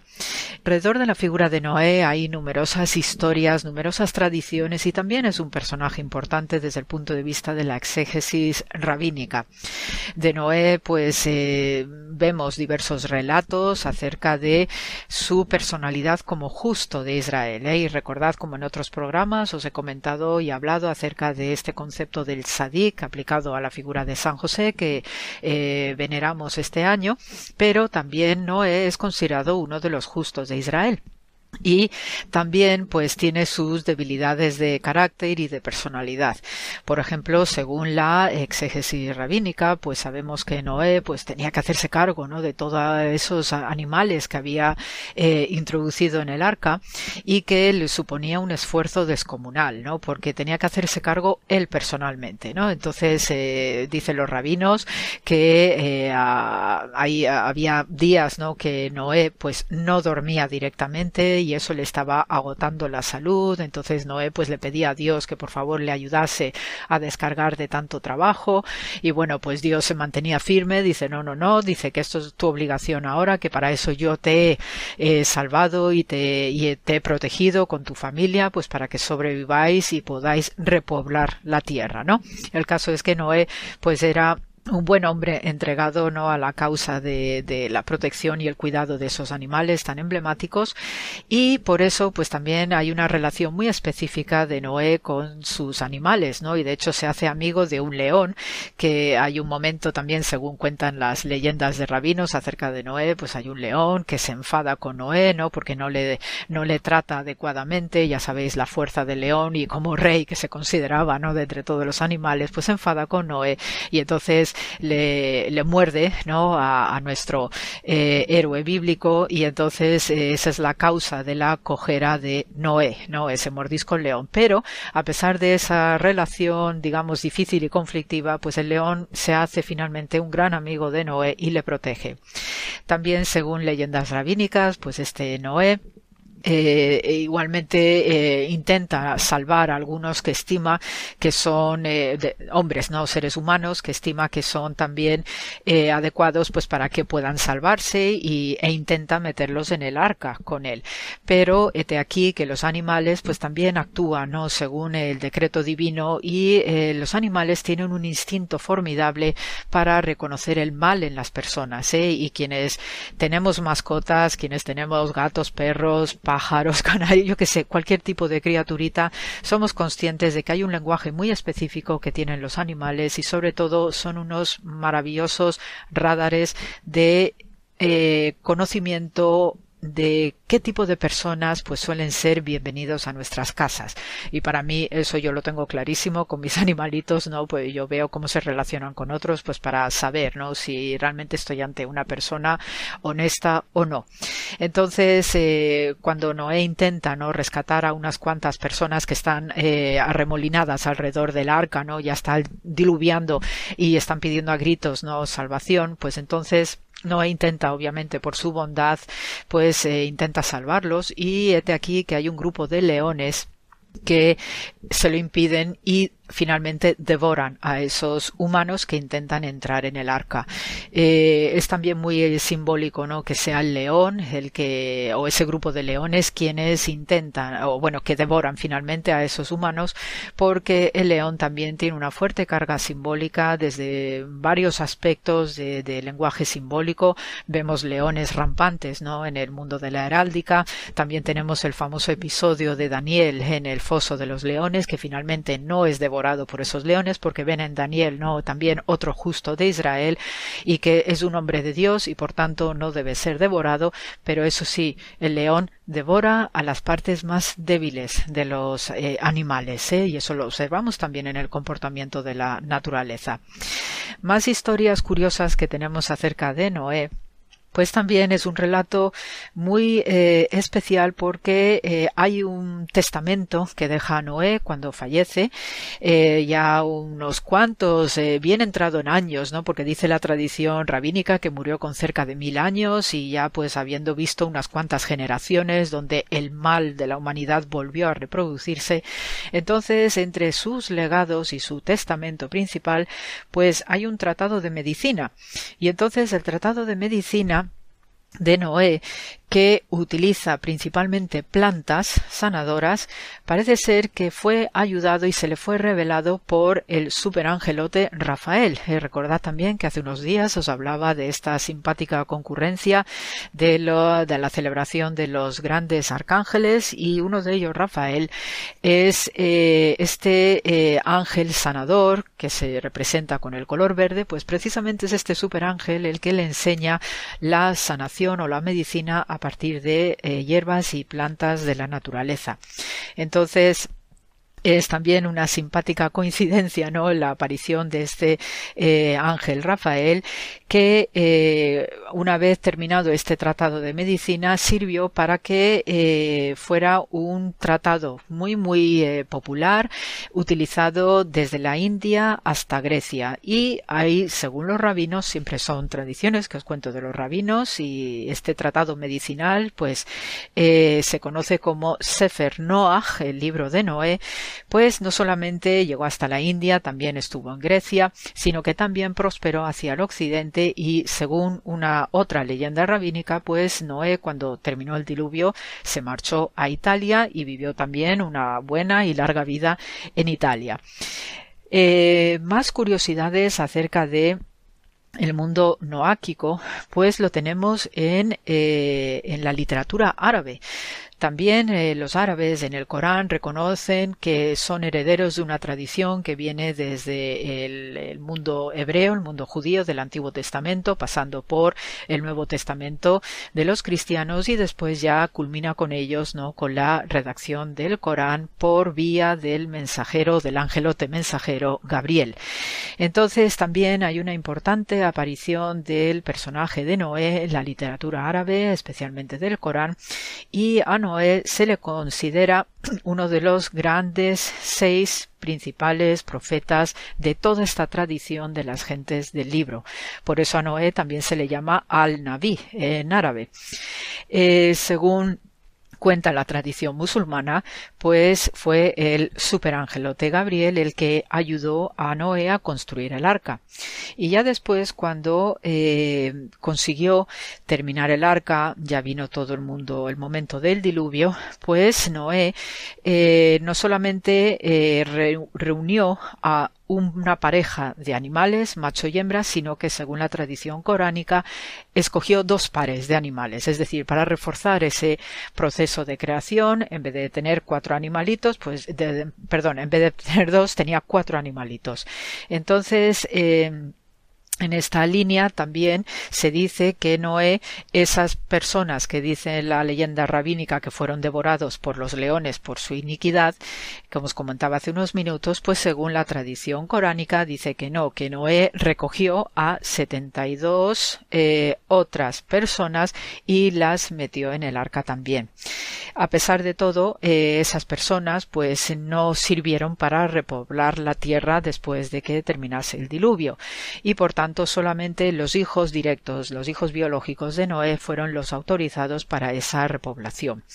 También hay una leyenda curiosa acerca de eh, qué sucedió después del diluvio, según la tradición musulmana, y en el Corán se nos dice que el arca, una vez que ya terminó el diluvio, pues el arca dio vueltas alrededor de la piedra santa de los musulmanes de la Kaaba, dio también allí sus vueltas y finalmente fue a terminar su tiempo en Armenia, en lo que hoy tenemos en la tradición del monte Ararat.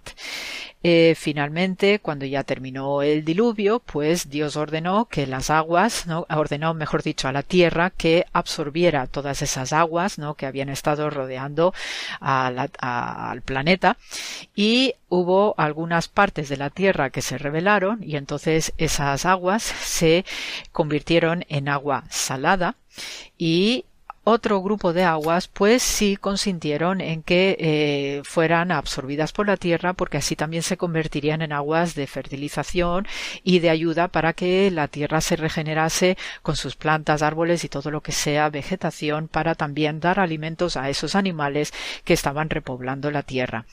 Eh, en ese sentido, según la tradición musulmana, pues esas aguas que se recolectaron de manera eh, favorable a los designios de Dios son nuestros mares y océanos. Por tanto, en nuestro planeta actual, cada vez que vayamos a alguna playita, pues que tengamos en cuenta que son restos de esas aguas del diluvio de la época de Noé, su arca y todos esos animalitos que sirvieron para volver a recrear el mundo divino y el mundo de lo sagrado. Eh, dato curioso, ya sabéis que cuando Noé descendió del arca, lo, primero que hizo fue plantar eh, viñas, ¿no? Para la elaboración del vino. Y en esto coincide eh, maravillosamente bien con lo que sabemos por la historia, la arqueología y la antropología, que eso, ese momento es cuando el arca está en el monte Ararat de Armenia y según lo que sabemos por esto, por los estudios antropológicos y la arqueología, la tradición del cultivo de las viñas y la fabricación o elaboración del vino viene precisamente de este entorno alrededor eh, de este mundo caucásico y en concreto de Armenia. Es allí donde surge la costumbre del consumo de vino cuando sabemos que en el próximo Oriente antiguo la costumbre o la bebida, la costumbre de beber era más cervecera que vinícola. Eh, por eso, pues, a Noé se le asocia, ¿no? Con el origen cultural fundacional de la práctica de beber vino y también por, según la tradición rabínica, eh, debemos a Noé este trocito o esta rama de, de viña, ¿no? Que llevaba en el arca, precisamente porque ese era la rama con la que fue expulsado eh, Adán del paraíso. ¿eh? Entonces lo que llevaba Noé en el arca, pues esa era una, una planta eh, especial procedente del paraíso, del Edén, que se llevó a Adán cuando tuvo que salir por la caída, ¿no? El pecado original. Y entonces al conservar Adán esa rama, ¿no? De viña de las uvas, pues se considera, ¿no? También el vino como algo que viene directamente de Dios por por ser una planta del paraíso y por eso tenemos la costumbre eh, sacerdotal del consumo de vino, eh, por todos estos elementos añadidos de lo sagrado. Para terminar este programa, pues os voy a, eh, a recitar una, un refrán que vi o una, un chascarro, un ripio, ¿no? Que vi en un bar, en una taberna que me llamó muchísimo la atención de estas, estos azulejos que a veces vemos en bares o tabernas, ¿no? Que tienen refranes de, muy jocosos, hilarantes y con esa chispa, ese punto de humor que se suele vivir en las tabernas, porque bueno, uno bebe vinos, bebe cervezas, tiene sus tapeos y sus comidas, etcétera. Entonces esta placa me pareció altamente simpática y además va muy en relación al, programa de hoy y decía lo siguiente Bendito Noé que plantó el primer sarmiento porque a unos les quitó la sed y a otros el conocimiento con este refrán, pues eh, no es que os esté incitando a la bebida o al consumo desaforado de alcohol, que tampoco es lo correcto, pero sí, por lo menos sabemos, ¿no? Que eh, eleva el espíritu, nos da ese punto simpático y siempre lo solemos utilizar para grandes momentos ceremoniales, ¿no? Desde el punto de vista de lo sagrado, con el consumo eucarístico, hasta en nuestras mesas cuando tenemos celebraciones, cumpleaños, bodas, etcétera. Así que con este punto eh, de del vino del Sarmiento de Noé. Os deseo un excelente fin de semana, se os manda mucho amor, a seguirse cuidando y siempre paz y bien a todos. Gracias por la escucha.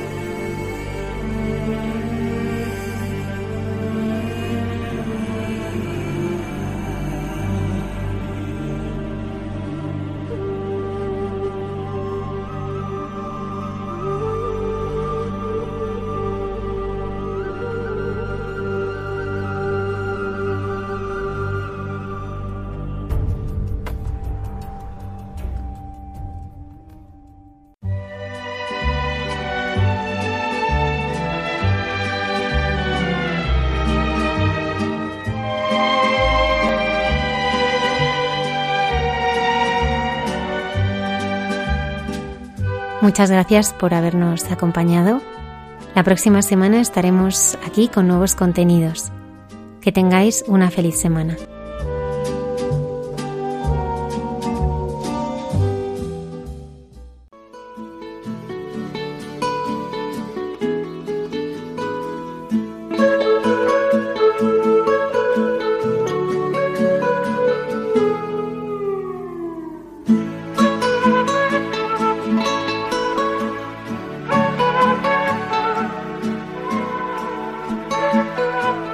Y así finaliza en Radio María. Hay mucha gente buena.